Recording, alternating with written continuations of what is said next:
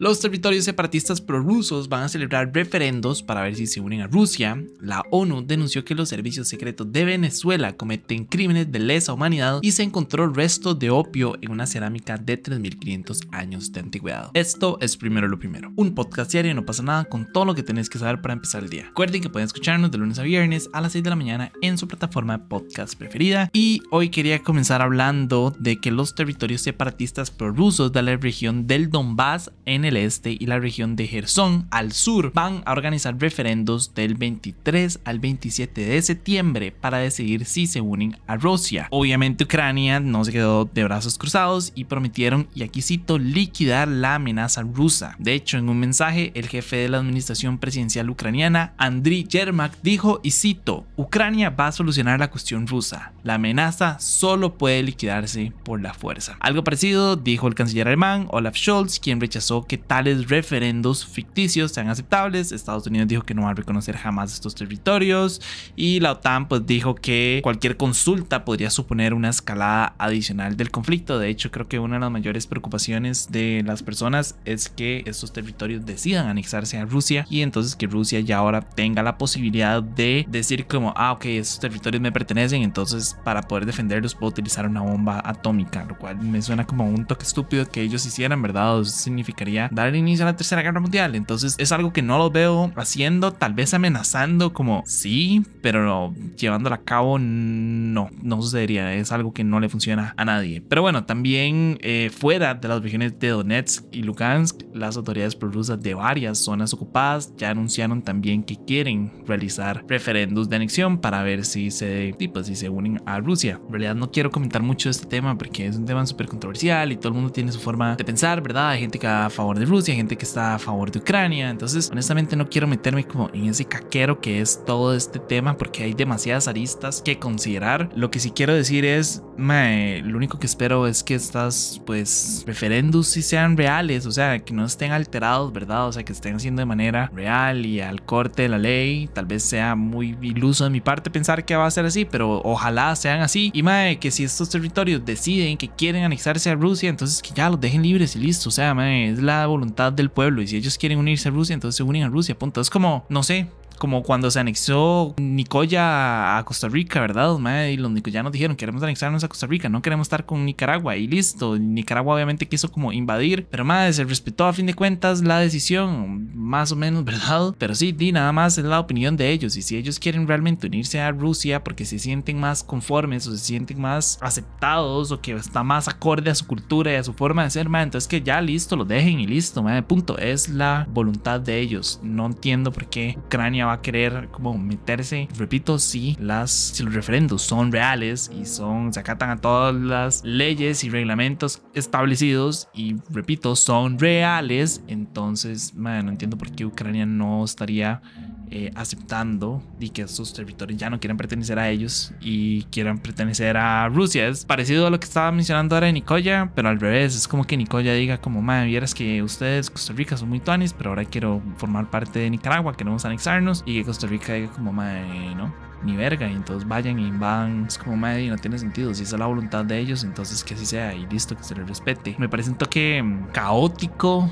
eh, la frase, ¿verdad? De liquidar la amenaza y que la amenaza solo puede liquidarse por la fuerza. Es como, madre, no, hay muchas formas de poder liquidar, entre comillas, esa amenaza. Eh, la forma diplomática creo que sería la mejor para todas las partes involucradas. Creo que el conflicto con Rusia se ha alargado más de lo que debería. Eh, los países de Occidente pues no han ayudado a darle un fin a esta vara. Nada más es como, ah, sí, tome misiles, tome armas, tome de todo, ¿verdad? Y Ucrania, la última vez que vi un comunicado fue como, ya ni siquiera vamos a ir por la parte diplomática, por favor, solo manden armas. Y es como me. Lo único que están haciendo es rellenando el bolsillo a los Estados Unidos, a Reino Unido y a todo este montón de países que les están enviando armas. Entonces, también son como. Y como piezas, ¿verdad? En un tablero de ajedrez y, lastimosamente están aprovechando de ellos. Entonces, no creo que la violencia sea la única forma o la fuerza sea la única forma de detener la amenaza. Creo que la forma diplomática probablemente sea la mejor para ambas partes, de nuevo, como ya dije. Entonces, bueno, no sé, en realidad eso es un tema muy complejo, hay demasiadas aristas, todo el mundo tiene una opinión diferente, hay gente, repito, que está a favor de Rusia, hay gente que está a favor de Ucrania, hay gente que es como, ah, sí, es que Ucrania está muy bien, pero es que Rusia también está muy mal y no sé qué, o ambos están en lo correcto, no sé, hay demasiadas aristas y honestamente no quiero como meterme pues, en ninguna de ellas, aunque ya lo estoy haciendo. Entonces, hasta ahí voy a dejar mi comentario y pasemos al siguiente tema. Y es que la ONU denunció que los servicios de inteligencia de Venezuela cometen crímenes de lesa humanidad bajo las órdenes de las altas esferas del gobierno para reprimir a la oposición. Marta Baliñas, presidenta de la Misión Internacional Independiente de la ONU sobre Venezuela, dijo, y aquí voy a citar, nuestras investigaciones y análisis muestran que el Estado venezolano utiliza los servicios de inteligencia y sus agentes para reprimir la disidencia en el país. Esto conduce a la comisión de graves delitos y violencia de los derechos humanos, incluidos actos de tortura y violencia sexual. En un comunicado, de hecho, se reveló que el Servicio de Inteligencia, mejor conocido como SEBIN, y la Dirección de Contrainteligencia Militar llevan a cabo estas acciones por órdenes de no más ni menos que el presidente Nicolás Maduro. De hecho, la misión ha documentado 122 casos de víctimas que fueron sometidas a tortura, violencia sexual y otros tratos crueles, inhumanos o degradantes perpetrados por agentes de la Dirección de Contingencia Militar desde el 2014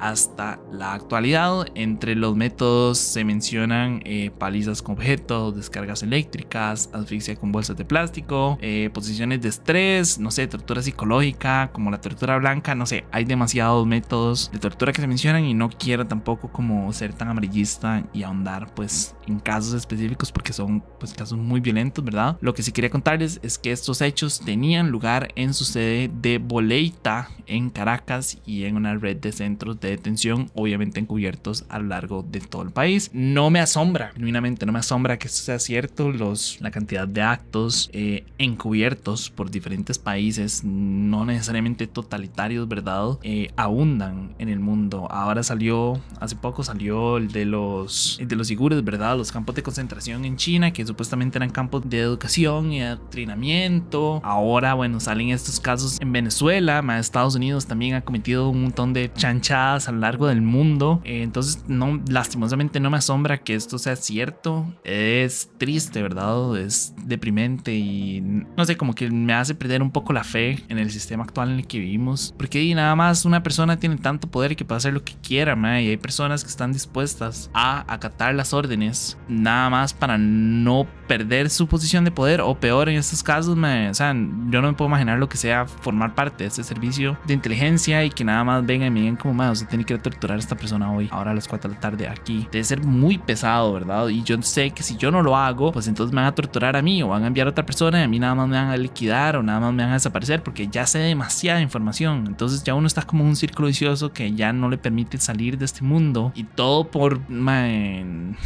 Todo por qué. O sea, genuinamente porque, no sé, la ambición de una persona, eh, porque es mi brete, entre comillas. O sea, no me puedo imaginar que mi día a día y mi brete sea tener que torturar personas en un puesto en el que supuestamente yo no debería hacer eso, ¿verdad? Un servicio de inteligencia no se dedica a torturar, o bueno, entre comillas, y al menos en el papel no se dedica a torturar. Todos sabemos que eso no es cierto. Los servicios de inteligencia, todo el mundo se dedica a eso. Los Estados Unidos, la CIA, ¿verdad? Es, es experto en ese campo. Entonces, sí, no me puedo imaginar lo que es que uno le den una de esas órdenes y tampoco me asombra que esté sucediendo en Venezuela eh, ni en ningún país como de esa índole así totalitario con un dictador, con una persona que definitivamente no está capacitada para el puesto y nada más quiere mantener su posición de poder. Entonces, y lo único que hace es mantenerse o, reinar, ¿verdad? A través del terror y del miedo. Eh, pero bueno, para cerrar y en una nota no tan pesada, definitivamente para nada pesada, más bien es una nota un toque curiosa y es que un grupo de arqueólogos israelíes descubrieron restos de opio en diversas piezas de cerámica de 3500 años de antigüedad. Estas cerámicas se encontraron durante las excavaciones en la ciudad israelí de Yehud, en el centro, y se asemejan a las flores de adormidera, que es la planta de la que se deriva el opio. En realidad ya se sabía, más que nada por eh, escritos que se han encontrado, que el opio se utilizaba en los rituales funerarios de Canaán, y entonces ahora la teoría es que existe la posibilidad de que estos recipientes se colocaran en las tumbas para las comidas ceremoniales, los ritos y los rituales realizados por los vivos para sus familiares fallecidos. De hecho es muy interesante, hace un tiempo hemos sacado un, un reel que estábamos hablando de eso, ¿verdad? Como que el consumo de opio era súper común en los rituales de la antigüedad y que se utilizaban como un método de conexión, ¿verdad? Con esa parte un poco más astral de, de la humanidad. Entonces no entiendo por qué ahora se sataniza tantísimo el consumo del opio y en general como de cualquier tipo de alucinógeno. Si ha sido algo que ha venido con el ser humano durante años,